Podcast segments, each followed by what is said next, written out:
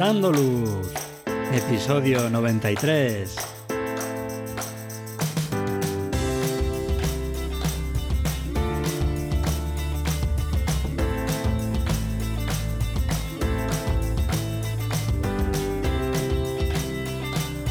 Hola, ¿qué tal? Bienvenidos a este nuevo episodio de Aportando Luz, el podcast en el que hablamos de fotografía nocturna, su técnica, consejos y equipo. Soy Javier Rosano, fotógrafo especializado en fotografía nocturna. Os recomiendo que os paséis por mi web javierrosano.com, donde podréis ver mis últimas fotografías, el blog con consejos y fotografías nocturnas explicadas y podréis también acceder a la formación online. Tenéis disponibles cursos para aprender la teoría, la iluminación, la composición o el procesado en fotografía nocturna. Pasad por la web y echad un vistazo a los cursos. En el episodio de hoy veremos técnicas para reducir el ruido en nuestras fotografías nocturnas. Pero antes te tengo que hablar de Ulanzi, que es el patrocinador de este episodio.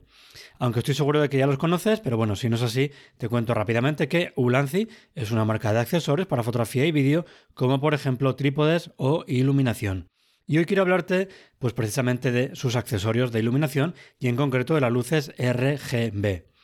Están disponibles en diferentes formatos, tanto cajas cuadradas como rectangulares o incluso también en formato tipo tubo, con iluminación de colores para los más creativos o con diferentes temperaturas de color, de más cálido a más frío, para las iluminaciones más habituales. Además, tiene también muchos niveles de brillo, por lo que nos dan muchísima flexibilidad a la hora de iluminar. Por ejemplo, en mis favoritas, que son las VL49 Pro, puedes escoger el tono, la saturación y el brillo de la luz. Es como si estuvieras configurando un pincel en Photoshop. Además, no llevan pilas porque van con una batería recargable y ocupan muy poquito, así que son muy fáciles de transportar y de recargar también durante un viaje. Es un tipo de iluminación que desde que lo conocí es el que más utilizo y además con muchísima diferencia, no solo porque puedes dejarla fija en un trípode y olvidarte de ella, una vez que está también configurada, sino por la flexibilidad que da para escoger la luz más adecuada para lo que necesitas en cada momento. Te dejo en las notas del programa un enlace a las luces RGB de Ulanzi por si quieres más información. Y ahora ya sí, vamos con el tema del episodio. Y el episodio de hoy estará dividido en dos partes. Una primera, pues algo más teórica y bueno, pues eh, algo más aburrida, intentaré que no mucho, pero bueno, siempre la teoría suele ser eh, lo más aburrido, pero que yo creo que es necesario para comprender qué ocurrirá en la segunda parte del episodio, en la que veremos cómo reducir el ruido en nuestras fotografías nocturnas. Y quiero empezar contándote cómo es ese proceso desde que la luz llega al sensor hasta que el archivo digital se almacena en nuestra tarjeta de memoria. Espero que ya a estas alturas del podcast todos utilicemos el formato RAW. Bueno, pues como en ese proceso van apareciendo, para desgracia nuestra, varios tipos de ruido. Dividiendo ese proceso eh, dentro de nuestra cámara en dos fases, la que ocurre antes de la amplificación con el ISO y lo que ocurre después de esa amplificación tenemos antes de la amplificación un ruido fotónico, que es un ruido que es independiente de la cámara, que es inherente a la luz y que es el producido pues por la diferente cantidad de fotones que llegan a cada fotocaptor de nuestro sensor. Cuanto mayor sea la luz que captamos, más pequeño va a ser este ruido fotónico, pero en fotografía nocturna estamos en un ambiente con poquitas luces y este ruido pues va a tener su importancia. Luego se le suma también un ruido térmico, que también es muy habitual en fotografía nocturna, sobre todo cuando utilizamos exposiciones eh, más largas, que está relacionado precisamente con ese calentamiento del sensor. Llegamos al amplificador, donde en función del ISO que estamos utilizando, la señal que hemos captado y el ruido se amplifica más o se amplifica menos. Y tenemos después un ruido después de esa amplificación en el que a esa señal que hemos amplificado se le añaden otros tipos de ruidos que el más importante es el que se produce en la conversión de la señal analógica que sale del amplificador a digital para almacenarla en nuestra tarjeta de memoria. Y antes de seguir avanzando, quiero aclarar varios conceptos, no porque yo sea un talibán del lenguaje ni de la parte técnica, porque de hecho yo muchas veces, bien por desconocimiento o bien por eficiencia del lenguaje, suelo utilizar también esos conceptos con otros sentidos, no el preciso, sino el que todo el mundo entiende. Entonces, no quiero desde aquí ni dar ninguna charla, porque no soy quien para dar este tipo de charlas ni echar la bronca a nadie. Simplemente quiero comentaros pues esos dos conceptos para que los tengamos muy claros. Primero es el concepto de sensibilidad. Y es que muchas veces utilizamos el término sensibilidad refiriéndonos al ISO, pero realmente son términos, son conceptos diferentes. La sensibilidad eh, sería la capacidad que tiene, por ejemplo, una película de captar la luz. Cuanto más sensible sea la película, pues menos luz necesita para conseguir esa misma luminosidad. Sin embargo, en fotografía digital, el sensor tiene una capacidad propia de captar eh, luz, tiene una sensibilidad que viene definida por su eficiencia, pero que no podemos alterar esa capacidad. Y es que un sensor va a ser igual de sensible a la luz si usamos un ISO 100 o un ISO 6400. lo que hacemos con el ISO, como he comentado antes, es amplificar la señal que sale del sensor, tanto la luz como el ruido, pero no hacemos que el sensor capte más o menos luz. Y el otro concepto es la exposición. Normalmente entendemos como exposición a la luminosidad de nuestra fotografía. De hecho, en Lightroom, por ejemplo, hay un deslizador que se llama directamente exposición que si llevamos a la derecha aumenta la luminosidad de la fotografía y si lo llevamos a la izquierda baja esa luminosidad. Ya hablamos del triángulo de exposición determinado por el diafragma, tiempo de exposición e ISO. Pero siendo estrictos, la exposición hace referencia a la cantidad de luz que llega al sensor, es decir, depende únicamente del diafragma y del tiempo, pero no del ISO como hemos visto antes. De todas formas, y como decía antes, su uso está tan extendido que todos sabemos de lo que hablamos cuando hablamos de sensibilidad, que nos referimos al ISO, cuando hablamos de exposición, que nos referimos a la luminosidad de una fotografía. Y de hecho, pues para que sea más fácil de entender, no es raro que utilice esos términos más apropiados, pero sí quería que tuviéramos claro lo que hay detrás de cada uno de esos términos. Y volviendo de nuevo al ruido, pues en fotografía la visibilidad del ruido eh, no la marca únicamente el propio ruido, sino que hay un parámetro que nos determina cómo de visible es ese ruido, que es lo que nos importa a nosotros y que seguro que habéis visto ya alguna vez, que es la relación señal partido por ruido o S partido por N, que nos da una idea de cómo de fuerte es la señal, la información de la imagen frente al ruido. Es decir, ya podemos tener una cámara que trabaje muy bien a altos ISOs, que tenga muy poquito ruido, que si captamos muy poquita luz, es decir, la señal es muy baja, ese ruido va a ser muy visible. Y por otro lado, si en una cámara que trabaja muy mal a altos ISOs, que tiene muchísimo ruido, pues ahí captamos una señal muy muy buena, por ejemplo, aumentando el tiempo de exposición, el ruido va a ser poco visible. Una relación mayor señal partido por ruido es lo más deseable, ya que significa que la señal, la información de luz de nuestra imagen es mucho más fuerte que el ruido, que va a llevarnos a imágenes más claras y de mayor calidad. Por otro lado, una relación señal partido por ruido muy baja, lo que va a resultar son imágenes con un nivel de ruido muy significativo que al final pues afecta, como ya sabes, negativamente a esa calidad de la imagen. Y también en general, cuanto mayor sea la luz en la escena, mayor sea el tiempo de exposición de nuestra fotografía o más abierto esté el diafragma, mejor será también la señal de nuestra fotografía y por tanto el ruido será menos visible. De los parámetros de nuestra cámara, el tiempo siempre debe ser el más alto posible y el diafragma lo más abierto posible, siempre claro teniendo en cuenta pues, el diafragma óptimo de nuestro objetivo, ese que nos permite captar mucha luz, pero tiene suficiente nitidez en el centro y en las esquinas y también unas aberraciones controladas en las estrellas. También la profundidad de campo que necesitamos para tener pues, aceptablemente nítido tanto el sujeto como las estrellas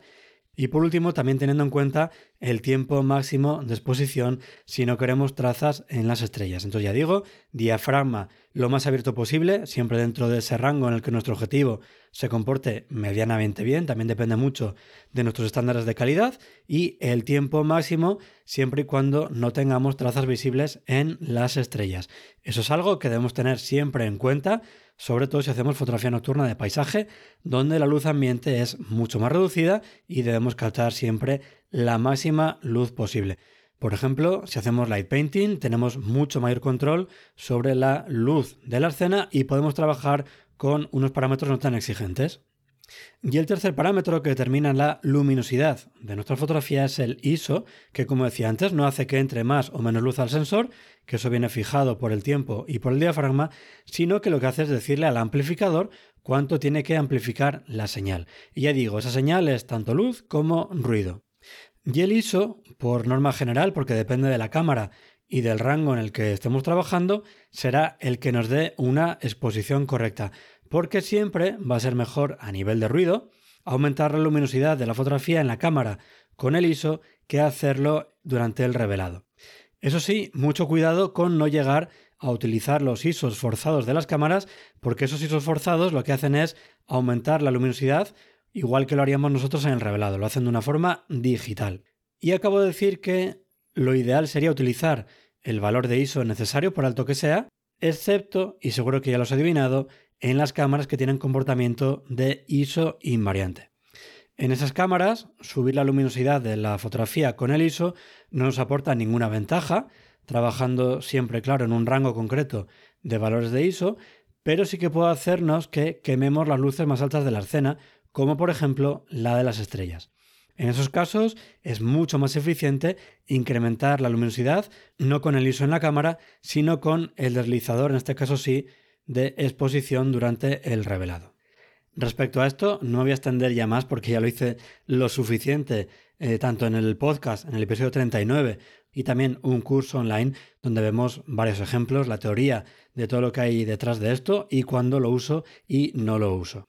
En cualquier caso, y eso también hay que tenerlo claro, el ISO sería el último valor a subir porque es la peor forma que tenemos de incrementar la luminosidad de nuestras fotografías nocturnas a nivel de ruido, puesto que no hace que la cámara capte más luz, sino que amplifica la luz que ha captado junto también con el ruido. Luego también hay otros parámetros que determinan la calidad de la señal que sale del sensor, como por ejemplo el propio tamaño del sensor. Cuanto más grande sea el sensor, mayor será la superficie que está captando luz y por tanto, pues más fotones se recogen y mejor será esa señal. O también, por ejemplo, el número de megapíxeles. Para un mismo tamaño de sensor, cuanto más megapíxeles tenga la cámara, menor tamaño tiene cada uno de los fotocaptores, menos eficientes son y más ruido aparecerá, que además será más visible, sobre todo trabajando en condiciones de poca luz y valores altos de ISO, que es, vamos, nuestra especialidad. Pero como he dicho antes, el ruido visible de una imagen no depende solo del tiempo, del diafragma o del ISO, sino también de la luz en la escena. Y por tanto, para esos parámetros de tiempo y de diafragmas fijos, cuanto menor sea la luminosidad de la escena, pues más tendremos que subir el ISO para conseguir un histograma decente, pero como estamos captando menos luz, la señal es peor y más visible va a ser el ruido. Y en esas situaciones, que son muy típicas en fotografía nocturna cuando buscamos pues entornos oscuros para captar la Vía Láctea con muchísimo detalle, incluso las mejores cámaras terminan sufriendo y aparece en escena el temido ruido que además es mucho más visible, obviamente, en las zonas en sombra. Y ojo también con los objetivos que viñetean mucho, porque en esas zonas, en esas esquinas, la luz que captamos es menor y hace que el ruido pues, sea más visible, sobre todo en las esquinas inferiores, porque a diferencia de las de arriba, que están en el cielo, pues la parte inferior suele coincidir con el suelo y reciben mucha menos luz. Por suerte para nosotros, pues las cámaras actuales cada vez trabajan mejor a altos ISOs, por eso es muy importante hacer también pruebas con los equipos que tenemos para saber cómo se van a comportar en cada situación y también, ¿por qué no?, con los programas de eliminación de ruido que cada vez también limpian mucho mejor el ruido sin destruir tanto las texturas. Y seguro que ahora que hablo de eh, programas de eliminación de ruido, hay alguno que está pensando que aquí podrían entrar en escena la reducción de ruido por inteligencia artificial, pero mucho cuidado con esto porque si la señal que hemos captado no es lo suficientemente buena, la inteligencia artificial, por muy inteligente que sea, no va a saber identificar lo que estamos fotografiando y va a meter texturas y colores muy, muy extraños. Así que no dejes todo en manos de esa reducción de ruido por inteligencia artificial porque no siempre va a ser capaz. Eso lo analizamos en la última píldora formativa, que te recuerdo que puedes ver junto con otras 10 píldoras formativas si te suscribes por 2 euros al mes, que es un precio ridículo, o que tienes incluido durante un mes si compras cualquier curso online. Y con esto terminamos ya esa parte inicial más teórica, más aburrida, y pasamos ya a la parte práctica. Estamos en esa localización oscura hemos subido el tiempo de exposición tanto que si hacemos zoom aparecen ya unas pequeñas trazas, hemos abierto al máximo el diafragma y no nos queda ya otra que empezar a subir el ISO.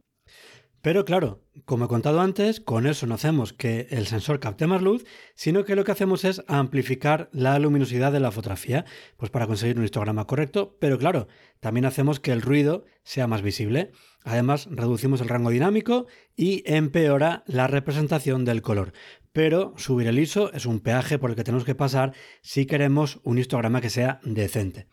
Y con todo esto vamos a tener una fotografía con mucho ruido visible. ¿Y qué podemos hacer para reducir el ruido de nuestra fotografía? Bueno, pues todo esto te lo cuento en el curso online que acabo de sacar con 13 episodios y una hora y 45 minutos de duración, donde vamos a ver los problemas derivados de la ausencia de luz en nuestras fotografías. Veremos también diferentes técnicas en el campo para mejorar la calidad de nuestra imagen sin utilizar un tracker. También ventajas e inconvenientes en los diferentes métodos también hablaremos de cuándo es útil la reducción de ruido por inteligencia artificial, porque como he comentado antes, no siempre es útil. También una comparativa de todas las técnicas empleadas y una elección, una selección de la mejor opción, tanto para el suelo como para el cielo, y revelaremos y procesaremos esa combinación más óptima para una fotografía de un entorno con muy, muy poca luz y con la Vía Láctea en el cielo, ya digo, sin utilizar un tracker.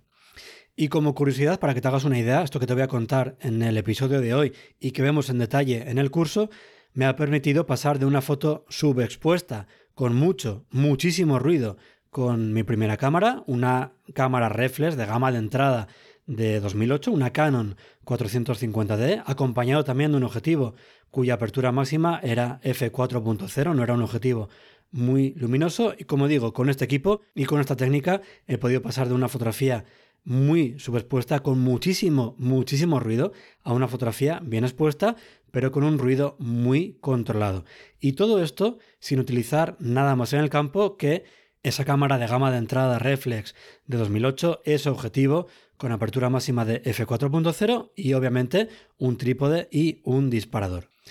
Bien, pues como gran parte del ruido de nuestras fotografías es aleatorio, es decir, en diferentes fotografías un píxel puede tener o no tener ruido de forma totalmente al azar y lo normal es que no aparezca ruido, podemos tomar muchas fotos con los parámetros habituales de tiempo, diafragma e ISO sin mover el encuadre para luego apilarlas en el procesado y reducir ese ruido aleatorio de forma que cada píxel tenga la información que más veces se repita, que ya digo es la información sin ruido. Con esta técnica no mejoramos la señal, es decir, no vamos a captar más luz, pero conseguimos reducir el ruido de nuestra fotografía. El número mínimo de tomas es 3 para deshacer ese posible empate que tendríamos en cada píxel en el caso de hacer dos fotografías únicamente y pues como valor máximo las que queráis. No obstante, sí que es verdad que hay un número de fotos a partir del cual pues ya no se nota tampoco mucho esa mejora a nivel de ruido y no merece ya la pena dedicar más tiempo a sacar más fotografías. Respecto al apilado, se puede utilizar Sequator, que es un software gratuito para Windows, o en Mac Starry Landscape Stacker, que es un software que es de pago. En el curso vemos en detalle cómo apilar con Sequator y también una comparación de una única exposición frente al resultado de apilar 3, 10, 15 y 20 fotografías. La parte mala de esta técnica es que tenemos una alta dependencia de una cámara que trabaje bien a altos ISOs y también de un objetivo luminoso para captar la mayor luz posible, también poder trabajar a altos ISOs sin mucho eh, ruido visible, porque al final además en la parte del suelo es donde vamos a seguir teniendo mucho ruido. Y llegamos a la segunda técnica, que se puede combinar también con la anterior, y que consiste en atacar esa relación de señal partido por ruido, no reduciendo el ruido en el procesado, sino subiendo la señal, la luz que estamos captando en la propia toma. ¿Y cómo subimos esa luz? Pues aumentando el tiempo de exposición. ¿Cuánto lo aumentamos? Bueno, pues dependerá de muchísimas cosas, como el diafragma que estemos utilizando, la luz ambiente de la escena, pero suele rondar tiempos de 3 o 4 minutos. También es verdad que según la temperatura ambiente y la cámara que estemos utilizando, existe también un valor en el que pues empieza a aparecer mucho ruido por calentamiento del sensor y ya no merece la pena tampoco incrementar más ese tiempo de exposición. Esto, cuidado porque no nos vale para el cielo, porque necesitaríamos un tracker para mantener las estrellas puntuales y sin él pues tendríamos trazas en las estrellas, pero sí que nos vale para el suelo, que suele ser la zona que recibe menos luz, la que está más a la izquierda en nuestro histograma y por tanto donde el ruido es más visible. Únicamente, entre comillas, es únicamente, tenemos que hacer otra foto para tener estrellas puntuales, que es la foto que haríamos habitualmente y que hicimos también en la técnica anterior y combinarlas en el procesado. Además, para esta técnica, como subimos el tiempo de exposición, podemos bajar el ISO, por lo que no necesitamos una cámara que trabaje bien a ISOs tan altos como antes, e incluso también podemos cerrar algo más el diafragma si estamos trabajando con un objetivo pues, que no tenga una buena nitidez o que tenga también aberraciones en las estrellas y pues un tercio de paso, dos tercios de paso o incluso un paso completo nos puede venir muy bien para trabajar en un punto más dulce de nuestro objetivo. Esta fotografía para el suelo también se puede hacer antes del anochecer astronómico cuando aún hay un poquito más de luz ambiente y en este caso pues necesitaremos menos tiempo de exposición porque tenemos más eh, luz ambiente por lo que el ruido por calentamiento será menor Podremos también bajar un poquito más el ISO y usar también un diafragma algo más cerrado.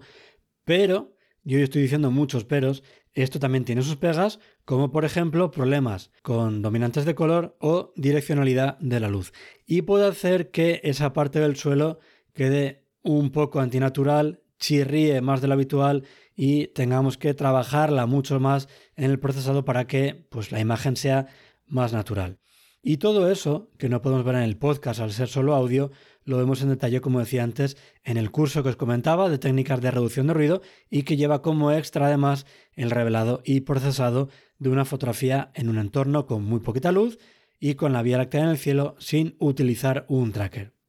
Y además, como estamos en periodo de lanzamiento, tenéis un descuento del 30% hasta el día 10 de marzo a las 23.59 hora de Madrid usando el cupón podcast podéis entrar directamente en mi web o desde el enlace que os dejo en las notas del programa. Como habéis visto, estas técnicas pues llevan en definitiva más tiempo de trabajo en el campo, ya sea porque tenemos que hacer más tomas para luego apilarlas o porque tenemos que hacer una toma extra para el suelo con un tiempo mayor de exposición y eso obviamente pues nos va a afectar a la productividad de nuestra salida de fotografía nocturna o a la hora de vuelta a casa. Así que ¿Uso siempre estas técnicas de reducción de ruido? Bueno, pues como siempre, depende. Depende de la cámara que estemos utilizando y también obviamente de la situación. Cuando empecé en fotografía nocturna, como decía antes, pues trabajaba con una cámara que no manejaba bien los niveles altos, entre comillas, de ISO, porque estoy hablando de ISO 1600. Y en ese momento, que necesitaba desesperadamente utilizar técnicas de reducción de ruido, pues no las conocía. Y con mis cámaras actuales, la Sony A7 7.3 y 7.4, mi elección de utilizar o no estas técnicas depende de lo que esté fotografiando y cómo lo esté haciendo.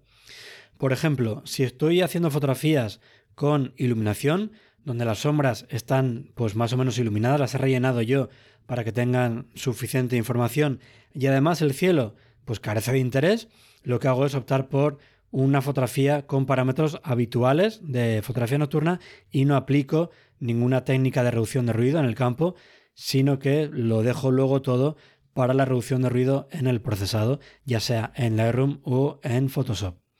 Sin embargo, si el cielo tiene algo interesante y quiero captar el máximo detalle posible, entonces utilizo un tracker. En este caso, no apilo imágenes del cielo porque estoy haciendo exposiciones más largas de lo habitual y con eso para mí ya es suficiente. Y antes de tener un tracker, tampoco solía apilar imágenes del cielo porque el cielo tiene suficiente luz y a mí un poquito de ruido en el cielo tampoco es algo que me preocupe demasiado. Y en situaciones donde hay detalle en el cielo, pero que son muy débiles, como por ejemplo la constelación de Orión, ahí sí que suelo apilar imágenes para poder obtener la máxima información con el menor ruido posible, incluso aunque esté utilizando un tracker.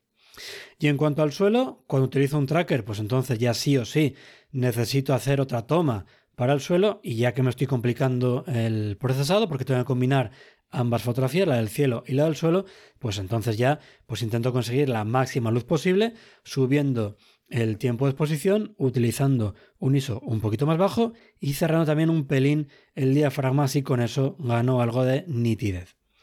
Y antes, cuando utilizaba un tracker, si el suelo estaba muy oscuro, como por ejemplo un valle escondido en mitad de los Pirineos, lo que hacía era también pues, hacer una exposición más larga, de manera similar a cuando utilizo un tracker.